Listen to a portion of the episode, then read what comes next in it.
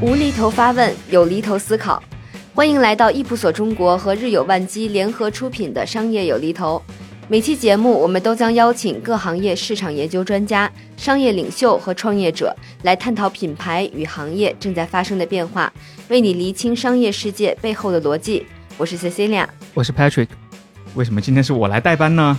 因为今天我们的嘉宾是一位我的老朋友了哈。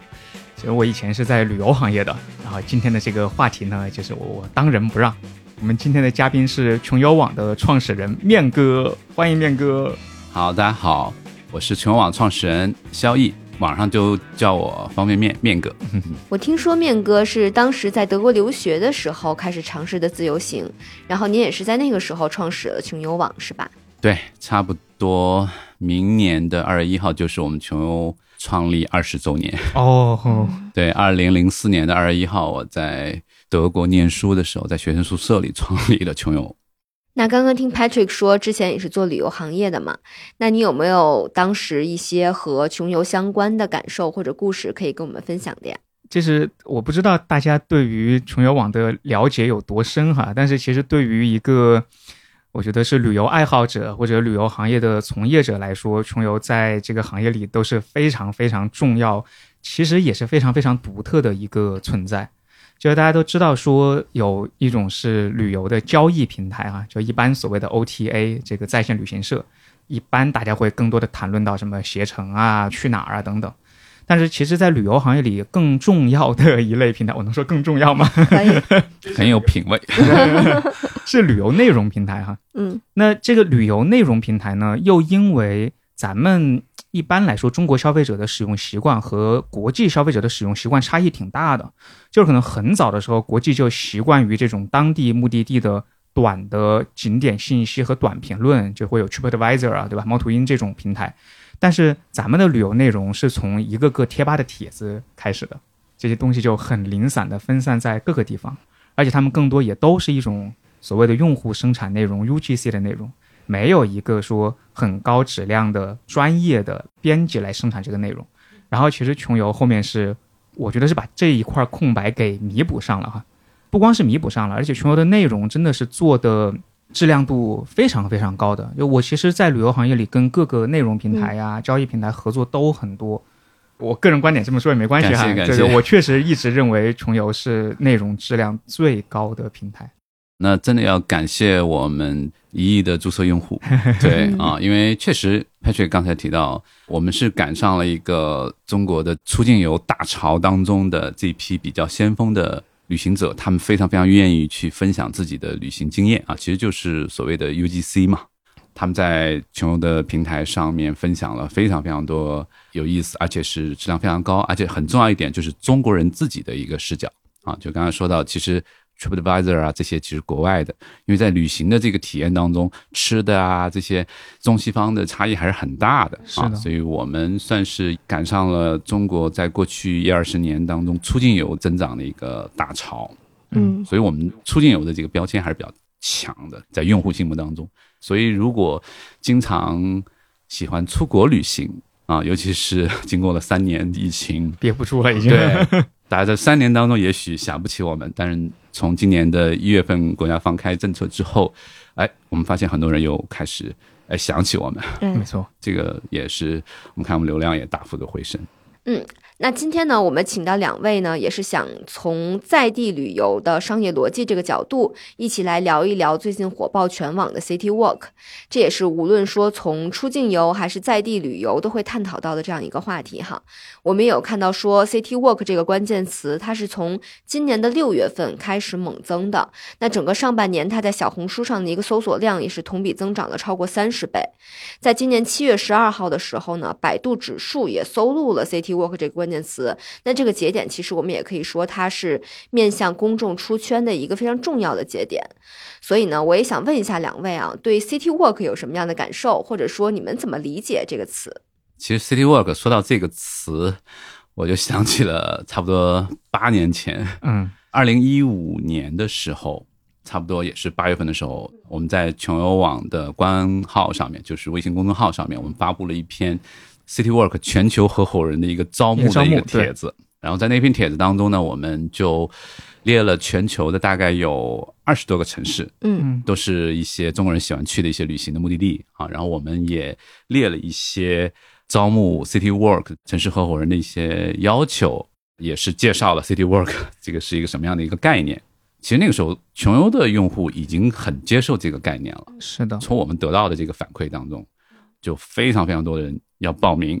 非常非常多的人又觉得这种旅行的概念特别特别适合他。那个时候，我们的 City Work 其实跟现在稍微有一点区别，是说那个时候我们主要还是去到这个。旅行的一些热门的目的地啊，就是国外的一些热门的目的地，东京啊、墨尔本啊、纽约啊这样的大城市。嗯，那现在的今年我们提到小红书上这些 city work 呢，其实很多的是围绕自己身边的城市。刚才有说在地旅游是吧？我听到一个词，对对，在地旅游，对对对。我当时印象中，我觉得好像是 Airbnb 就爱彼迎他们最先在中国推这个事情的。然后后来我查了一下，exactly 就是说。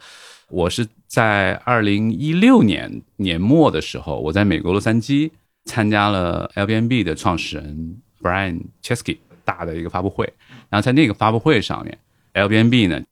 全球范围内推出了他们的，其实概念有点像就是 City Walk，那他的想法呢就是让他的住宿 property 的这些 host 去做一些引导他的住客的这种 tour。然后去卖很贵的钱，他们在上海也做了蛮大规模的推广，作为一个住宿的附加的体验产品。对，我觉得因为 Airbnb 也是一个很有情怀的一个公司，因为我跟他们穷游跟 Airbnb 的渊源还蛮深的。嗯，Airbnb 进入中国的第一场发布会是在穷游朗园的 office 开。哦，那个时候是朗园呢。对对对，在北京朗园的 office，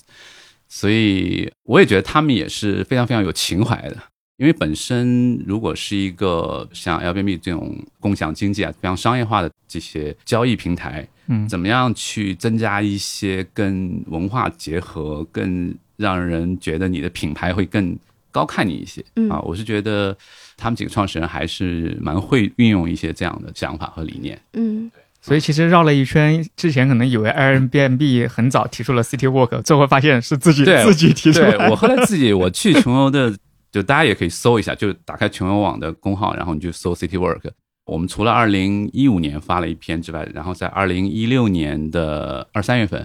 我们又发了一篇我们当时在上海的安妮 City Work 的这个创编人，他就叫安妮，然后他当时就写了一篇叫 City Work 写给城市的情书这篇推文。他呢就是完全站在一个穷游 City Work 城市合伙人的视角。然后他写了一篇心得和感想。哎，那我其实很好奇啊，您当时把 City Walk 这个概念在国内去做一个发布的时候，您是怎么想到的呀？或者说初衷是什么？首先是这样，因为我会觉得在那个时候呢，穷游在国内市场，我们也挺希望去给大家介绍一些比较新的一些旅行方式。嗯，我确实也觉得穷游在过去的一二十年的历程当中，确实在做一些。引领潮流的一些事情，我们曾经也推过像呃 gap year 的这个概念啊，鼓励更多的年轻人在他毕业之后六个月环游世界，或者是先 gap 一段时间。我们甚至在全国的很多高校，我们设立这样的奖学金。啊，就是很多学校的学生，他们把自己的想法，把自己很天马行空的一些计划拿上来，然后我们海选。然后最后我们每年会资助几十个这样的青年者。啊，所以我们在二零一五、二零一六年的那个时候，全球团队的高层吧，我印象很深，也是在朗园，嗯，那个时候是刚刚过完全球十年的这个周期，所以我们当时就，而且我现在觉得也很奇妙的，就是我们用的词竟然是一个一个同一个对，就叫 City Work，exactly 一样的。当时我们的想法其实跟 I B B 也有点类似。也是希望更多的从品牌、从品宣的角度，因为我们其实也知道这个事情它本身不是一个特别标准化。还是你做旅游应该知道，对吧？做租车啊，做酒店啊，它是一个很标准化、容易出规模的。但是我们也知道，像 City Work 这样的这个事情，它本身是一个非常非标的，而且这个人又很关键。而且我们当时找到的很多人，他们都是在世界各地，他们有很好的工作，有很好的收入，他们其实并不完全依靠带一条路线收到的一两百块钱或者是几百块钱，更多是情怀。对对对，所以我们当时觉得说，那这个事情很有意思，很有意义。觉得把这个事情推起来之后呢，其实对穷游的品牌是有好处的啊。所以我们没有想到八年以后你们在做这个选题的时候，又能第一个想到我们。对，回到十年前的旅游行业或者八年前的旅游行业，我还记得那个时候还在说从传统的团队游到自由行，还是那个时候比较核心的话题。那么很多东西谈论的一个趋势变化是说，从到一个地方，就以前很老的那个说法，就是上车睡觉，下车拍照，那是最老最老的一个说法，对吧？然后到了开始设计更丰富的一些旅游产品，然后这些旅游产品或者线路呢，也是让你的 DIY 可以有更高的自由度。但这些还是一些比较标准化的产品能够实现的。再往后那个时候，相对而言，我感觉算是很先锋的了。就是爱彼迎也好，包括我为什么说穷游在行业里有的时候是一个很独特的存在，就是你谈论的其实是一个体验驱动的旅行。我觉得爱彼迎和很多民宿的交易平台的区别，就是说你是在卖一个住宿产品，还是在卖一个当地体验产品？对。从很长时间以来，爱彼迎可能都会觉得说他卖的是一个当地体验产品。即使这个在收入当中的占比是非常非常低的，如果大家去看它的财报，对吧？那这个根本性的原因，也就是说，回到刚才面哥说的，这个产品它非标，包括今天可能也有很多人在争论说，收费的 City Walk 是不是一种智商税，或者要不要去做？但是你要从说整个旅游往一个重体验的方向去发展这件事情。是非常先锋的，所以提这个概念。我为什么说它先锋哈？因为我们到今年去做全球旅行的一个大趋势里，会发现就有这么八大趋势吧。啊，里面有一个就叫做真实体验。其实我之前看到这个趋势，我没有一个特别强烈的感受，说在说什么，因为我总觉得说旅游不都是真实体验嘛。但其实回到 City Walk 这个概念，你就会发现，到今天我们看全球说这是一个绝对明确的大趋势。八年前那真的是一个很先锋的事情了。嗯嗯。对我看到我们当时的那篇帖子的名称啊，叫 City Work 写给城市的情书，嗯啊，我会觉得这个意境还是很美啊，很足的。对他其实开篇他就用了伍迪·艾伦的电影，表达他对这个城市的一种热爱。其实就像潘雪刚才说的，中国有很多很多的所谓的导游的这个工作，没错，包括前段时间新东方创始人俞敏洪。说要接下来要花很大的时间、精力、金钱去投入到文旅当中，然后他会觉得说，哎，我的原来的那些老师都是好导游，摇身一变就可以变成一个很有知识且能够给你讲的很有意思的导游。哎，我我当时他在说这个时候，我正好就坐在他对面，就是我在下面，我其实也特别特别的敬佩和感慨，因为我觉得说，他其实还是一个人驱动的一个事情。就不管你是自己还是别人带着你啊，那如果是别人带着你，那谁带着你？那个人就非常非常的关键。包括是带你一个人还是带一批人，那这一批人之间是不是又有一些某种化学反应？对，一种 synergy。所以我们当时我印象特别深的是，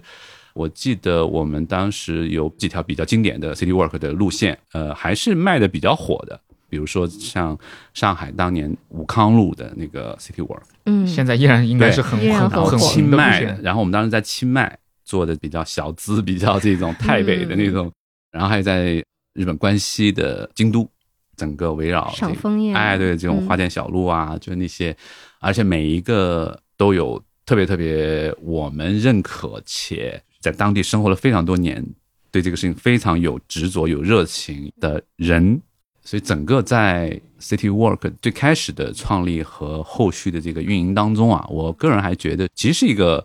收获蛮多的一个事情啊，而且我会觉得我们当时实际上是一个 City Work 的这个 guide，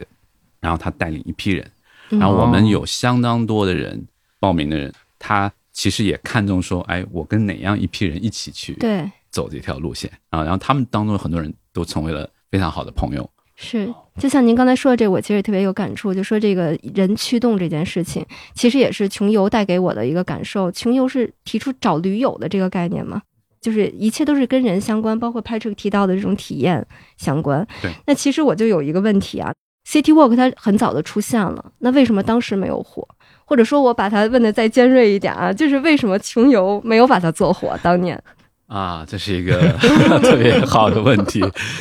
其实我是这么看了，首先我会觉得，因为穷游还算是在一个比较垂类的一个领域，没错啊，我会觉得其实你要说真的在我们这个垂类这个领域里，其实我们影响力已经足够大了。嗯，只是说，当然跟像小红书啊、像抖音啊这样的社交媒体，或者是这种更广的社交媒体是没办法比啊。但确实从影响力的这个角度，可能时机有些东西你确实做早了，你就太超前哎，了。对你太超前了。呃我这里说一个笑话，也不算笑话，就是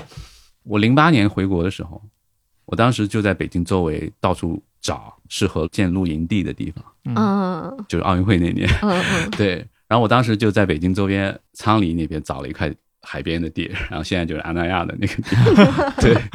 就特别特别有意思。就是很多时候我们有一些好的想法、好的理念，确实时机 timing 啊，我觉得很关键。再加上我会觉得现在有一些所谓的网红啊，或者是一些所谓的火的概念，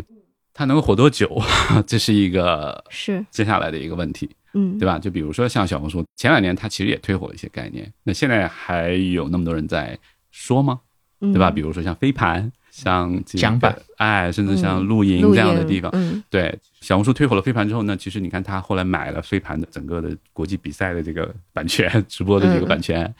然后露营，你在长三角有一些露营地，其实是小红书自己在运营，嗯。对，我说一下我的感受哈，就是嗯。现在跟当时的一些区别。一方面就是从旅游需求，甚至整个消费心态上，我个人觉得是有挺大的差异的。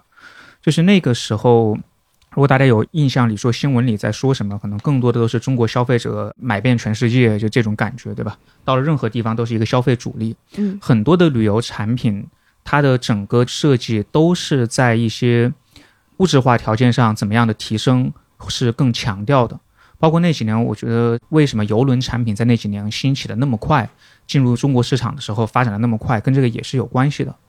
然后这几年的情况差异就比较大了，就大家都感同身受吧。嗯包括每一个大的假期的数据放出来，都会看到说，现在可能整个旅游的人次已经超过了一九年，但是总体的消费，如果你去看人均，可能还是下降的。嗯那这个在以往很难想象，所以大家在花钱上都在变得更谨慎一些啊，这是一个点。第二个点是说，在出境游完全放开的时候，大家在不同的节假日的目的地选择似乎还是会更多一些。现在因为各种各样的原因吧，国内游的恢复肯定是超过国际游的这个状况嘛。当然，这也不仅仅是中国，如果去看说美国市场、欧洲市场，他们也一样，他们最先恢复的也是国内游。对，但是我们只恢复国内游的时候，就有一个巨大的挑战，就是人太多，集中在一个很集中的时间段去一些集中的地方。我们想说，如果大家现在都是国内游，会不会说旅游的时间有差异？然后去调查是发现说，绝大多数的这个消费者，你要问他说他什么时候去旅行，他还是节假日。嗯这是没办法，这是一个现实情况造成的。那这种情况下，当他去到一个目的地的时候，你就会发现，大家都对旅游这个事儿充满期待，也都还挺满意的。但是呢，每个人都抱怨说人山人海，哪里都是人。那他自然就需要去找一些替代的方式，就他可能还是只能在这个大家都出行的时间点去旅游，他也不想去那些人山人海的地方，或者有些地方你需要提前很久去预定啊等等。那在这种情况下，又谈到说有整个消费因素你需要考虑，你又要有一个大家对于这几年关在家里以后，对于外面的一种真实体验的渴求，这些东西其实融合到一起，会有一个加倍的作用。嗯再在这个网上，真的可能就是这几年的社交媒体的一个发展趋势，还是推动了一些事情的变化。嗯不光是在旅游趋势上，我们其实能够感觉到，在全球的很多地方，很多公共事件的这种看法形成一致的速度有点过快了，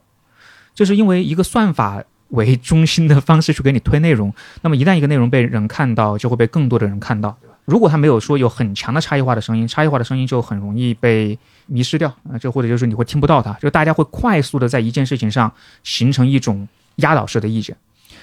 这个东西反馈到旅游上，就是你会看到有一阵一阵的风潮，就刚才面哥说的吹起来，对吧？淄博烧烤，我觉得也受益于这个。虽然客单价不高，但是它短期内那个量级还是很大。对，然后你说特种兵式的旅游，它可能也受益于这个，就是它起到了一个很强的发酵作用。尽管几年以前也有垂类平台，其实是很重的，穷游啊这种内容平台是很重的，虽然也有微博、微信，但它的那个。内容分发逻辑没有导致这么强的一种一窝蜂式的状态吧？我感觉这些因素可能都在共同的起作用。我觉得除了平台的这些推波助澜之外，这个当然也可以理解了。但我想说的是，我们现在看到的一些现象，其实疫情这三年在里面起到了一个很重要的作用。当然，对我们做旅游的，在疫情期间那几年是非常。悲惨是，对吧？这个出境游直接归零，相当于是。对。但是确实，我们也看到了疫情本身对于民众的旅行的这种行为和趋势产生了非常非常大的变化。这里面我觉得有两点。第一点呢是，很多人的所谓的旅行的频次从原来的很低的一个频次提高了。我举一个例子，比如说在北京，在疫情期间出不了大北京的话。其实很多人他会在周末的时候带着小孩去到周围的民宿待个一个周末，然后他可能每个周末都会，如果天气好的话，这样一年下来，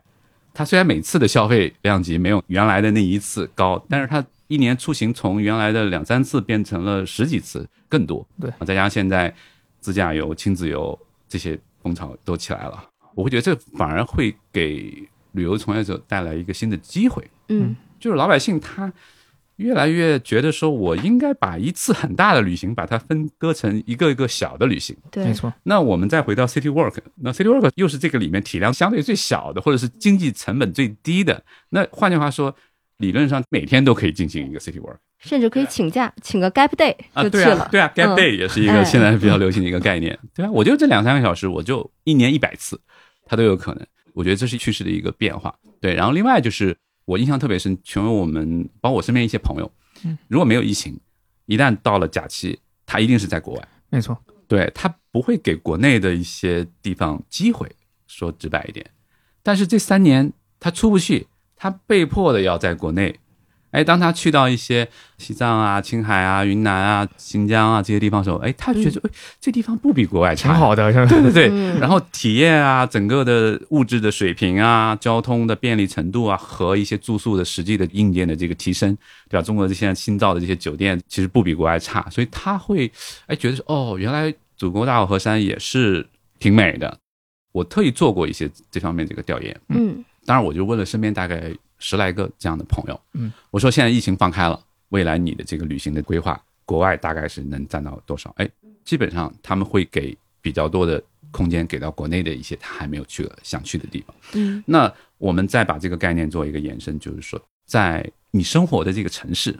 原来你会觉得说我天天在北京，我天天在上海，在上海有什么好看的？北京有什么好看？但其实。当你没得可去的时候，你会觉得说，哎，原来你身边的城市，你天天生活的城市，也有很多你不知道的地方，也有很多值得你去邂逅的一些好的点。所以我会觉得，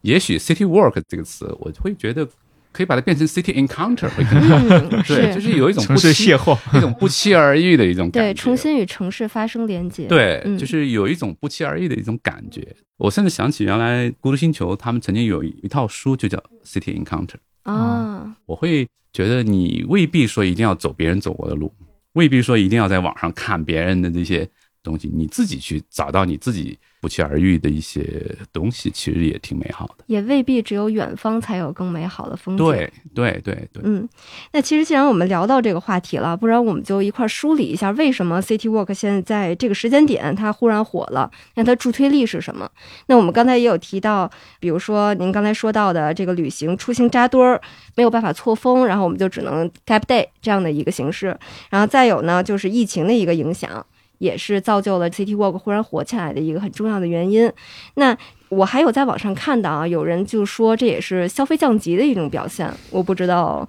你怎么看？我会觉得，虽然这个经济环境它有周期嘛，但我想说，首先愿意旅行的人他其实是有钱的，嗯，他其实都不穷，就穷游的用户其实都不穷。你想能经常出国旅行的人，他绝对不会穷，生活的温饱他给你解决了。只是像 Patrick 刚才说的，那其实现在大家还是在消费的过程当中会有一点保守嗯啊，会有点保守。那其实当你如果大笔的消费，你会稍微的谨慎一些的时候，嗯，也许城市里面的一些 City Work 相关的一些消费，比如说你路过一个咖啡馆啊，路过一个酒吧，路过一个精酿，你可能去消费一下，然后可能也就百十块钱。就是我会觉得有人说消费降级，有人说消费蹦极，对吧？就是说消费触底，对，就是，但是我不知道你们有没有一种感觉，就中国的中产阶级，他们在维系他们的生活方式，或者是这样的一种韧劲，也是很大的。虽然我们面临很多挑战，方方面面的都会面临挑战，很多人这几年钱袋子确实瘪了不少，嗯但是他这么多年形成的一种 lifestyle，一种生活方式，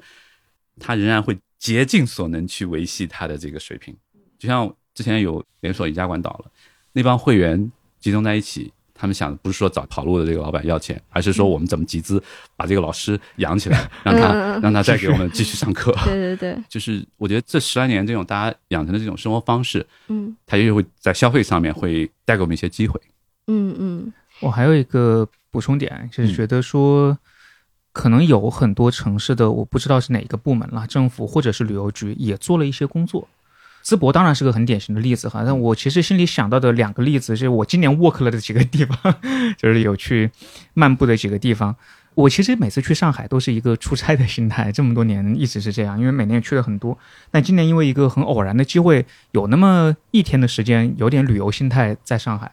我就突然意识到说，哎，我去宋庆龄故居，跟我十年前去宋庆龄故居旁边有一点不一样了。宋庆龄故居没什么变化，但你一出来看到那个武康大楼，嗯 然后你就发现市政在这里其实做了一些工作，他有专门派人在这里维持秩序，设了一个点，告诉你这里是最佳打卡点，就是它其实有很多这种城市在做努力的地方，让它变得更适合游客也好，或者当地的居民也好，去体会它的这种本土文化。然后，比方说在万宁，其实我也是我今年挺喜欢的一个地方吧，就是这几年，其实如果我们去看它的整个兴起，跟沿海的整个酒店的兴起，其实有很大的关系。冲浪文化嘛，啊，对，冲浪文化，然后顺着这个说酒店的兴起，然后包括有很多这种开着房车，把房车都做成一个个小的咖啡店的，啊、就是排列在海边的这样的小店。van life，对，包括在那个地方，它也会建一些很漂亮的图书馆呀等等，它就让你花个半天的时间，你去溜达溜达，你会觉得很放松，很好，而且你会觉得很安全，又很干净，又很舒适。其实我相信是有很多城市也在做努力的。确实，因为我们在过往的做 City Work 的过程当中，设计路线的时候，其实就有跟政府，就政府就主动找过来，比如说在上海，我们有黄浦区，嗯，然后在北京东城，就是我们在胡同啊，我们设计一些路线的时候，其实我会觉得，确实政府在里面背后做了很多工作，嗯，这也可以理解，因为如果这条 City Work 的路线火了，那他们其实才是真正的最大的受益者，益者对，嗯因为对于他们来说，这个城市名片或街道的名片一旦被打响的话，从他们的角度是一个非常非常开心的一个事情。那我们其实这几年也看到了非常非常多的各地的 一些 city work 特别火的街道街区，因为对于一个城市来说，街道就是它的命脉，它的，它的血管，血管，嗯，是最具生命力的、最具流动性的。所以在这个过程当中，也会拉动一些消费，甚至是一些夜间经济等等啊。这个烧烤其实就算是一个夜间经济，没错。让大家老百姓多花钱，其实也是政府特别想要做的事情。否则大家不花钱，那经济不就越来越差吗？嗯。我们回到说，对于 City Walk 火起来的这个助推力嘛，那肯定市政也是其中一个很重要的因素。我们刚才有在聊到说，小红书这种互联网平台，它其实是帮助 City Walk 火起来的非常大的一个助推力。然后我今天早上在听一个有台的播客去聊到小红书的时候，嘉宾也有提到一句话，让我觉得非常有启发。他说，任何一个趋势的源头或者说种子，它一定是用户本人。那平台它绝对不是种子，它是那个施肥和浇水的那个人，它是可以让种子快速的长大，让这个趋势来得更猛。所以说，也想问一下面哥，您觉得像小红书这种 A P P，它对旅游 A P P 会有一个什么样的冲击吗？对，说到小红书，其实每一个旅游行业的人心情都比较复杂，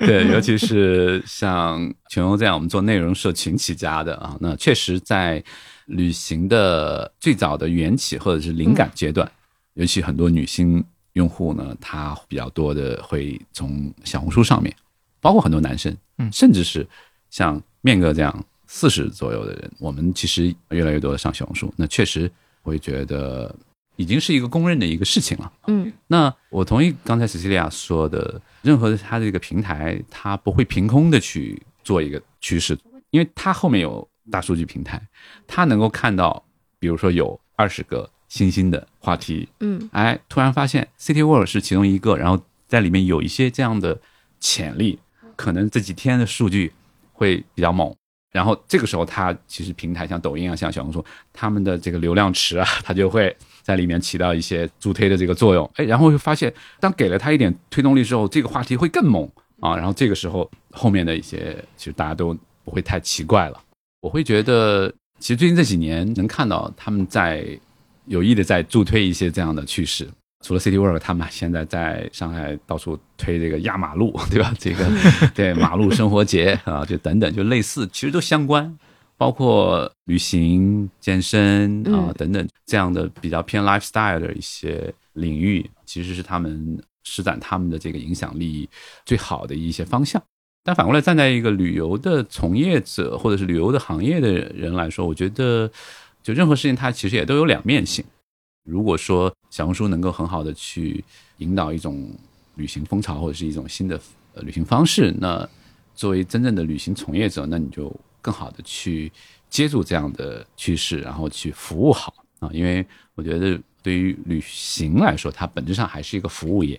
中国的老百姓越来越认可别人服务的价值，其实是一个好事情。嗯，因为本身各行各业还是很细分的，尤其是旅行，它是又是一个非常链条非常长的一个事情。即便是像租车，看起来很简单，其实它你租完车，你到了目的地，你还有很多事情。所以这些事情，其实我会觉得小红书它不可能一家把所有事情都做掉。那其实，在灵感之后的行程规划呀，包括预定啊、交易啊、一些落地的服务，每个行业都还有自己比较精专的一些这样的领域值得去挖掘。如果小红书在上游把流量、把这些源头给到更多的客源，其实没准是一件好事儿。嗯还会有一些差异，就是以前我们会觉得行前的内容准备是一个环节，现在慢慢的可能它会分成两个环节，一个是灵感环节，一个是准备环节，对，它会有点区别。那我们最近是做了一个调研了，然后这里面就会看到说，十八到二十四岁的这批年轻人哈、最年轻的这群旅行者，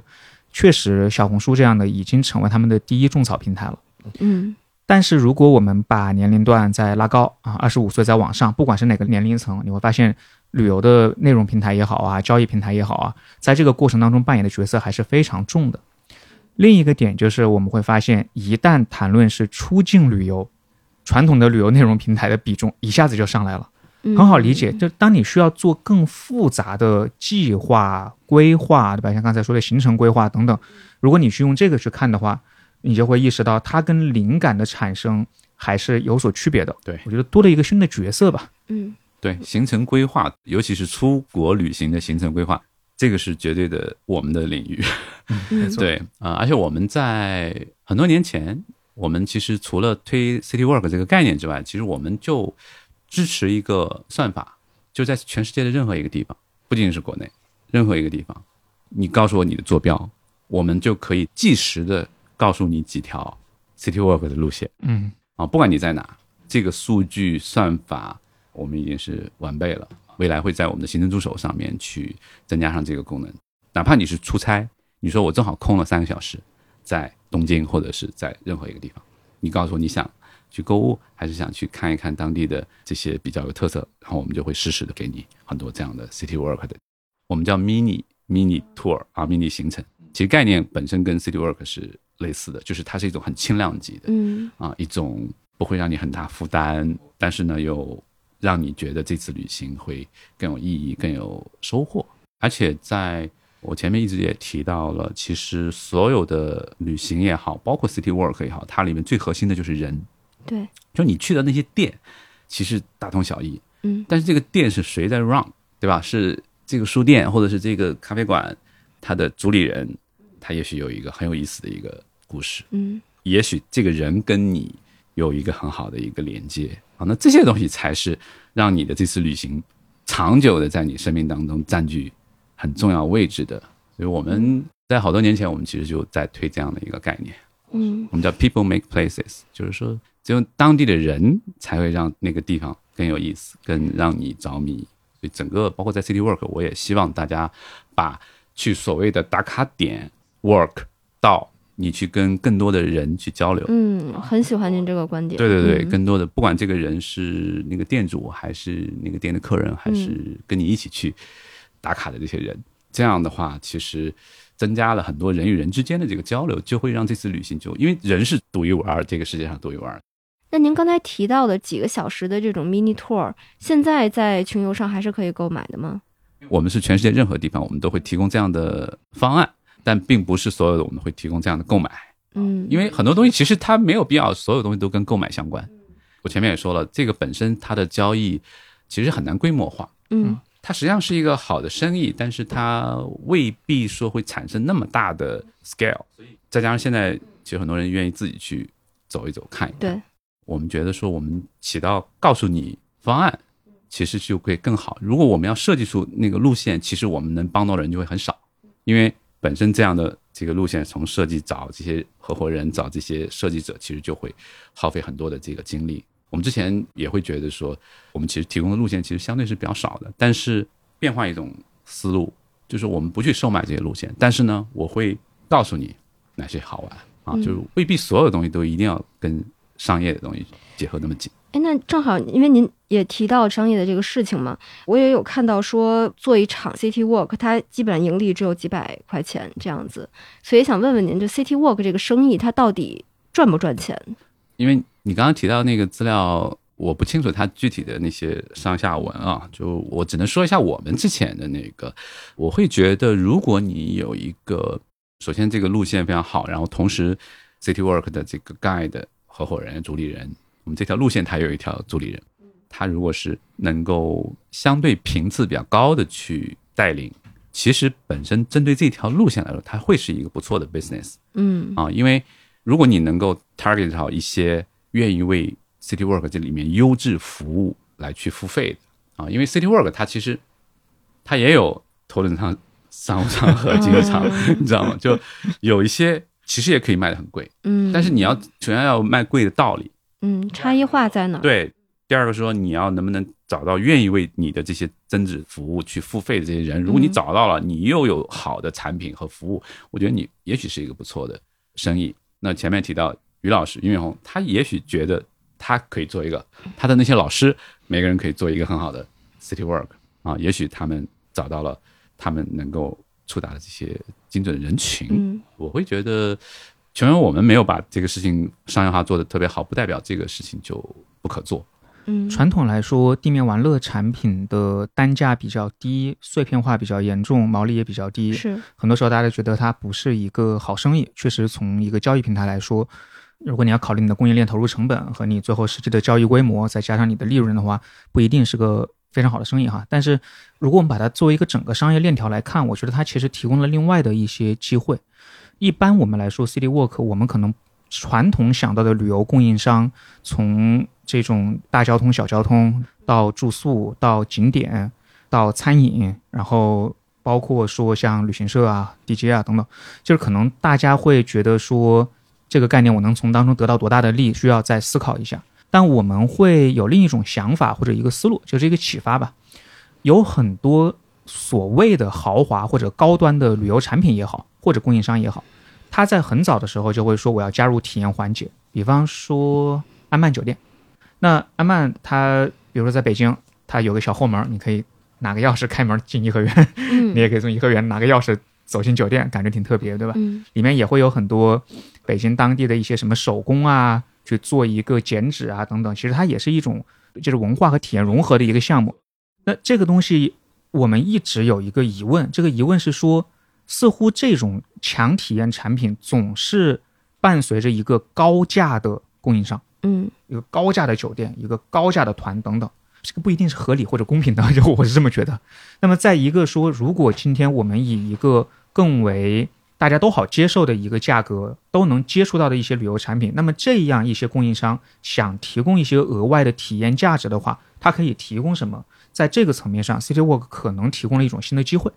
我是会觉得说，在这个方面的商业价值是值得更多单价相对而言更低的旅游供应商们花一些精力去注意的。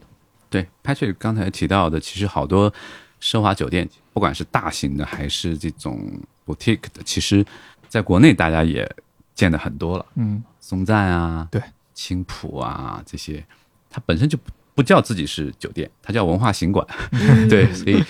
它相应的肯定跟当地的很多文化结合的一些活动也好，activity 也好，其实还是不错的。但确实，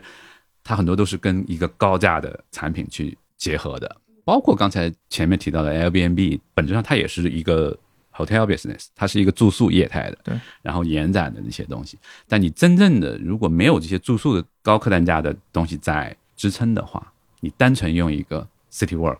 能不能去？因为全文我们之前做的跟现在还不太一样，因为那个时候我们是主打一些高净值的用户，他们在境外的一些热门的哦目的地，其实他们是愿意的，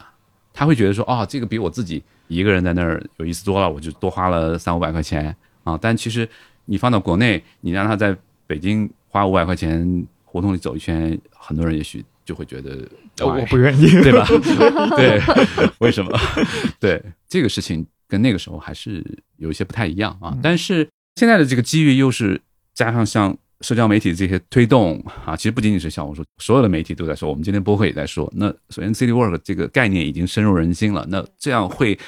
让整个这种业态或这种形式会被更广的人群去接受。那也许它会带来新的机会。当你的量足够大的时候呢，也许它其实就会有一些新的机会。但具体是什么，那可能大家要再去挖掘。是，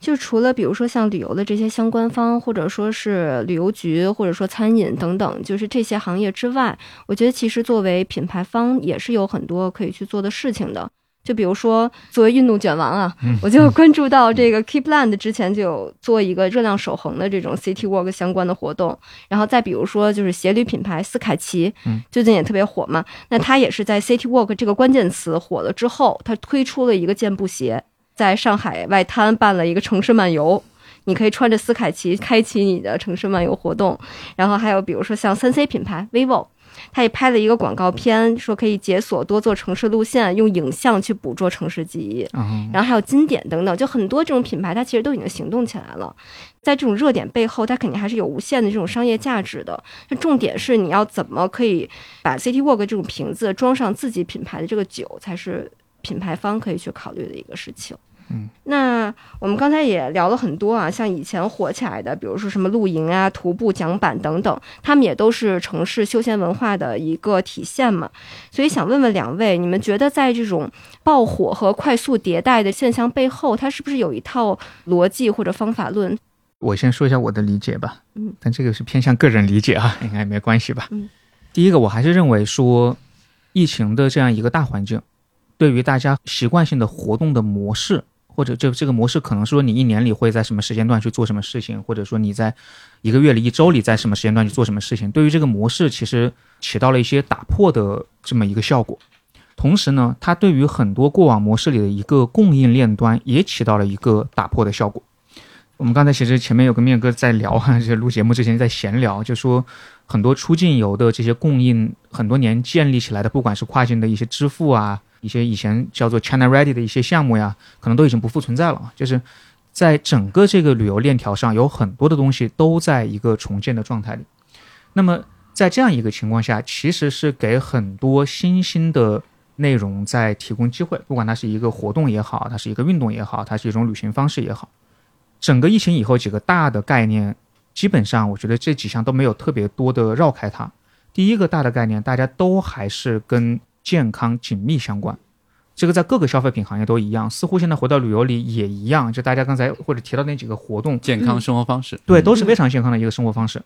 那么第二个呢，我之前并没有一个很强烈的感受，说这个事情在中国市场很火，但是确实在很多别的市场，有人提到说这个所谓的可持续旅游 这个概念嗯应该被越来越多的注意到。然后你会发现很多航司在做一些事情，一些酒店甚至会用全循环的这个空气循环水来解决酒店用水等等嗯，就是这种可持续旅游的概念。映射过来以后，会发现说，哎，是不是我们现在谈到的刚才有一些新起的概念，嗯跟这个是更相关的。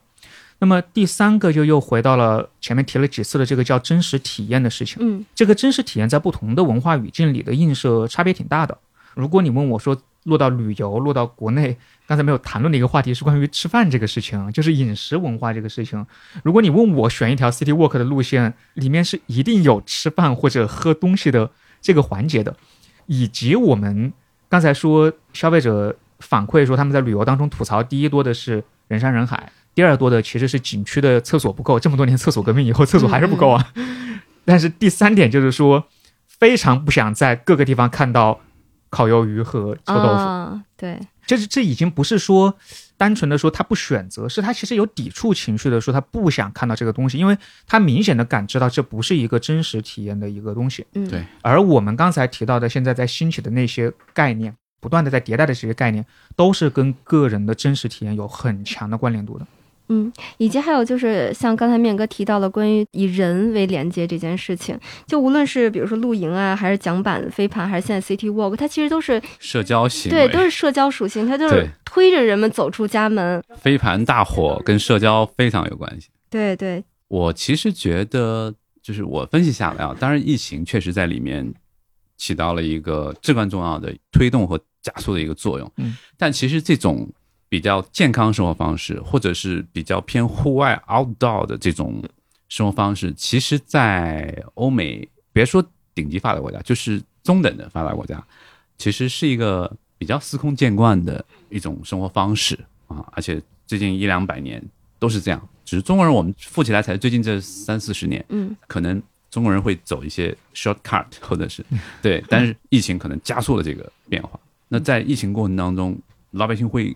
特别注重自己的健康。嗯那我要参与一些健身啊、户外的一些跟健康生活方式相关的事情。然后很多人会觉得我闷在家里很孤独，那我需要更多的跟人去交流，想看见人。情感交流，情感交流。然后呢，我在家里空气不好，那我愿意要更多的去户外去吸新鲜空气啊，就等等。所以我会觉得，确实这个里面跟户外、跟 outdoor、跟 fitness、跟这些健康生活方式结合，确实会带来一一些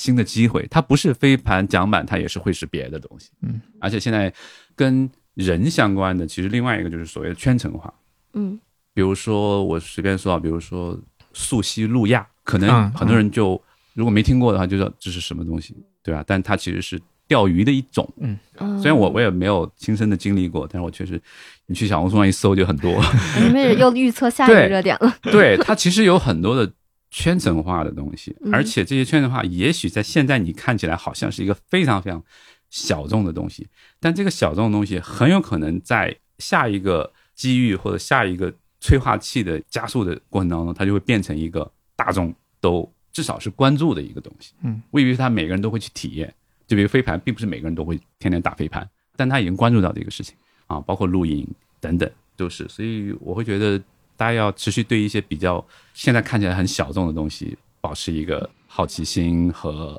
敏感度，它很有可能就会变成一个很热门的东西。嗯，哎，那我再问一个趋势相关的话题啊，嗯就是我们从旅游相关的这个角度出发的话，那从之前的二十四小时吃遍淄博，到特种兵旅游，然后再到现在 City Walk，我们是不是可以去预测下一个旅游的热点在哪儿？反正你就在穷游的这个范畴下面去预测就对了。直接搜就行了。嗯，因为不管是特种兵旅行也好，City Walk 也好，还是淄博烧烤也好，它其实都代表了一种高性价比的，嗯不用不用花很多钱的。我觉得这个其实它真的跟有钱没钱没有直接的关系。嗯就，比如说，我能少花钱，我为啥要多花呢？对对吧？我能不花，我为啥要对，对吧？。就像很多人，我花钱去健身房，每年花一上万的这个，那有些人我就去愿意在公园里面，对吧？自己在那儿去练，自己跑步，对吧？这其实都代表了不同人的不同的这种选择啊。而且很多时候，比如你同样一个事儿，你比别人花钱更少，代表你更 smart，嗯，对吧？往往你有更多的在社交媒体上愿意去炫耀对，啊，就比如比如说航空公司，你同样的座位，你坐在隔壁，你比他便宜个几百块钱，那你当然是很开心的一个事情。对，，所以我会觉得越来越聪明的旅行，更好的去多一些体验。其实特种兵旅行也好，什么也好，它其实更多的也是一种体验。那是密集的体验。对你没有体验过，那你就去体验一次，对吧？也许你会有不同的这种收获。就比如说我们原来有时候我们去国外开会啊、出差，可能开会那几天我会住比较好的那个酒店，或者就会议那个酒店，但可能到了一个周末，我可能就去到青年旅馆，或者是。嗯但我并不是说为了刻意要省那个钱，而是更多的是说，哎，我去体验一下当地的年轻人，找回当年穷游的那种感觉啊。这个其实本质上它还是一种体验啊。我会觉得这才是旅行真正的一个追求的东西。我们也有看到一个很有意思的调查结果，嗯，随着人群的月均收入升高，当然你可能优先选择的酒店就越来越贵嘛。但是即使是在月收入两万以上的人群，他的前二选择里有一个还是经济型酒店，啊，就他也没有都是选奢华酒店或者商务酒店这样，他还是会很认真的考虑说，我是不是要把钱花在刀刃上，我在能省的地方我能不能省得下来？嗯这个真的是现在是这个情况。对，大家会比较务实，包括也不会盲目的崇拜一些奢华的品牌，嗯甚至一些国内的民族品牌，大家也越来越接受，尤其是年轻人。这个其实也代表了很多的机会嘛。嗯。那今天其实我们聊了很多 City Walk 嘛，那节目的最后，要不然我们也每个人来分享一个自己私藏的 City Walk 路线吧，好吧？要不我先来抛砖引个玉，我就是作为北京本地吃货，我就推荐一个可以连吃带逛半天就够的一个线路。然后我提前说个免责啊，这个主播和嘉宾分享的 City Walk 仅代表个人喜好推荐，与本节目立场无关。然后我推荐的这个路线啊，我们是要在周三或者周五才能进行，而且是要在中午吃完饭之后，大家可以先睡个大懒觉，吃个早午饭，然后过了中午的暴晒之后呢，就可以先去到天坛公园，这是第一站，可以从西门或者从东门进都可以。然后在出了天坛公园之后呢，可以坐公交车或者打车，在傍晚的时候到王府井。不过到王府井并不是为了要去逛王府井的步行街，那太游客了。咱们是要去和颜肉饼吃 吃牛肉饼、宫保鸡丁和疙瘩汤。然后顺便呢，这个时候还可以点一杯这个龙岩茶铺的奶茶，一边等菜一边喝。吃饱喝足之后呢，就可以从王府井坐地铁到潘家园儿去逛文玩市场。这个就是我们为什么要周三或者周五的晚上去，因为它每周三和周五晚上会有这个潘家园的文化夜市可以逛。可以看到各种手串、玉器、文玩旧货。然后，如果是懂的朋友呢，还可以去尝试一下赌石和开菩提串儿，还是一个比较有意思的一个推荐的打卡吧。容易上当的一个打卡。你刚刚说你是健身卷王，啊，对对对对对，如果我特别想在北京去嗯体验一些健身的活动，有没有推荐？哎呀，这如果让我推荐的话，那我就是长期在各种 Keepland 呀、超级星星啊、Space 啊线下课哪哪都能见到我。我并没有一些什么户外运动的这种，啊，嗯既然说到这个，那我就推荐一个户外健身的一个 City Walk。如果大家去到，我就促进，我还说国外的地方。嗯嗯，好，大家如果去到旧金山，其实，在从那些港口往金门大桥有一大块非常好的户外健身的一些场地啊，非常漂亮，非常出片，然后也确实有很多当地人在那边去健身，然后关键它的那个风景也特别特别好，有草地啊，背景是湾，然后金门大桥，然后恶魔岛就作为这个背影啊，我觉得那一块其实是如果喜欢健身的人嗯啊，然后如果喜欢体验各种精品工作室，我推荐纽约，嗯曼哈顿啊、SOHO 啊这些都有非常非常多的小的健身工作室。而且纽约特别适合 City Walk，因为它就曼哈顿就那么点儿大，你就走着骑个车就绕着走的会很舒服。对，我会觉得 City Walk 其实更多的还是你找到一个自己的特定的一个爱好。如果你想吃、想喝、想玩某一类型的，你可能逛书店，嗯。对吧？当然也也有人说，我就想 kill time，或者是其实也挺好。我我会觉得，其实不管我们嘉宾怎么说、怎么推荐，其实每个人你心目当中你都有你自己的 city work，嗯。就是你哪怕不看任何人的，你去到一个地方 get lost，我觉得其实也是挺好。我会觉得，在一个旅行目的地迷路，嗯，本身就是一个很好的 city work，对你就会有一些与众不同的一些体验。嗯对，所以我觉得不用太在意啊，大家也不用，比如网上有很多人很多的那些推荐，我觉得就是你不经意的邂逅，encounter 哎一些好的，瞬间浪漫起来了。嗯，这个两个健身达人哈，然后对我推荐的线路听上去就不怎么健康，听上去像是一个碳水线路。啊，健身就是为了吃对啊。啊，运动就是为了吃啊。好，作为武汉人哈，推荐一条武汉的线路吧。这个其实也是 Cecilia 有有被我带着走过一，真的是 walk 过一次的嗯，很好，亲身这个体验过评论是很好吃的一条路然后第。二天六点就起来运动了。对，就是从这个大家可能有有在小说里看过一个地方叫吉庆街，吉庆街重修以后呢，恢复了非常非常多的老字号哈，在这个地方呢，你就可以吃到像豆皮呀、汤包呀、热干面呀，都是老字号的这些小吃，而且呢，味道都恢复的真的挺好的。非常好吃。从这个地方吃完呢，你就沿着中山大道，也就是武汉的老的主干道哈，去往梨黄陂路这个方向走。如果在中间呢，你会经过一条路叫兰陵路，这里还有一些生烫牛肉、牛腰粉什么的，又是重碳水但是很好吃的东西。嗯，然后走到这个梨黄陂路呢，其实要不了多久，因为我是个很懒的人，我我走不了特别多路，我的路线都特别轻松，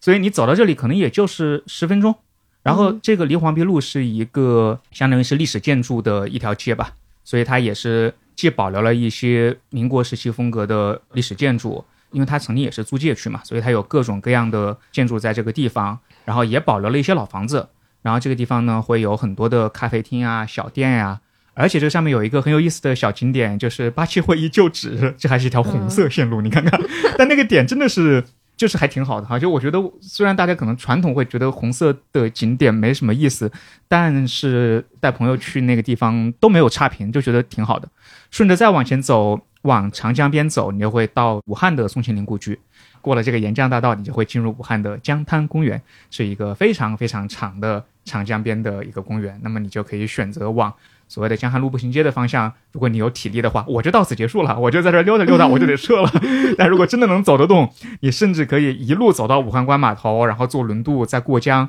啊，就可以打发掉半天的时间吧。就我有很多朋友在武汉，嗯我都会推荐这条很好吃的线路。嗯我隐约感觉到评论区会有人跟你要攻略。Cecilia 刚刚说六点钟起来健身，这个我突然想起一个事情，就是我曾经在疫情期间国内去的一些地方，我就试图去规划一个晨跑的路线，嗯而且是我会觉得在早晨的时候，这个城市特别安静的时候，没有那些喧闹的时候，也许恰恰又是一个完全不一样的一个体验。哎呀，我特别懂面哥对这个点。我甚至让我的朋友在在京都啊、比如热门的时候，其实你要去到那些寺庙啊、那些景点，其实是人山人海。京都，嗯但你在早晨的时候你去，嗯比如金阁寺没有人，或者是嗯很多地方，就你又锻炼了，你又看到了很不一样的景色，就是还是挺好的。所以我这边也呼吁一下吧。然后，如果我们听众当中，我觉得大家可以一起共建，就是说 共建一个数据库，然后就各个城市都有些什么样好的适合旅行者的嗯，晨跑的这个路线，到时候我们可以在全欧上面给大家发表一下。对嗯。就我也特别喜欢这，就是每到一个地方都是用双脚去丈量这个城市，我很喜欢这个点。嗯，因为很多人现在旅行箱里面必备的就是跑鞋对对，我就是啊，很多人都是。嗯对嗯，哎，就聊得特别开心。今天，那我们今天的节目就到这里。最后也欢迎对商业、市场、营销感兴趣的朋友和从业者来商业有厘头的听友群一起交流。我和尼寇、Patrick 也会在群里参与讨论。你可以点击节目 show notes 或在置顶评论查看进群方式。呃，非常感谢面哥做客商业有厘头，无厘头发问，有厘头思考，感谢面哥。谢谢谢谢谢，希望大家都能找到属于自己的，摆脱千篇一律的 City Walk。嗯拜拜。拜拜。拜拜。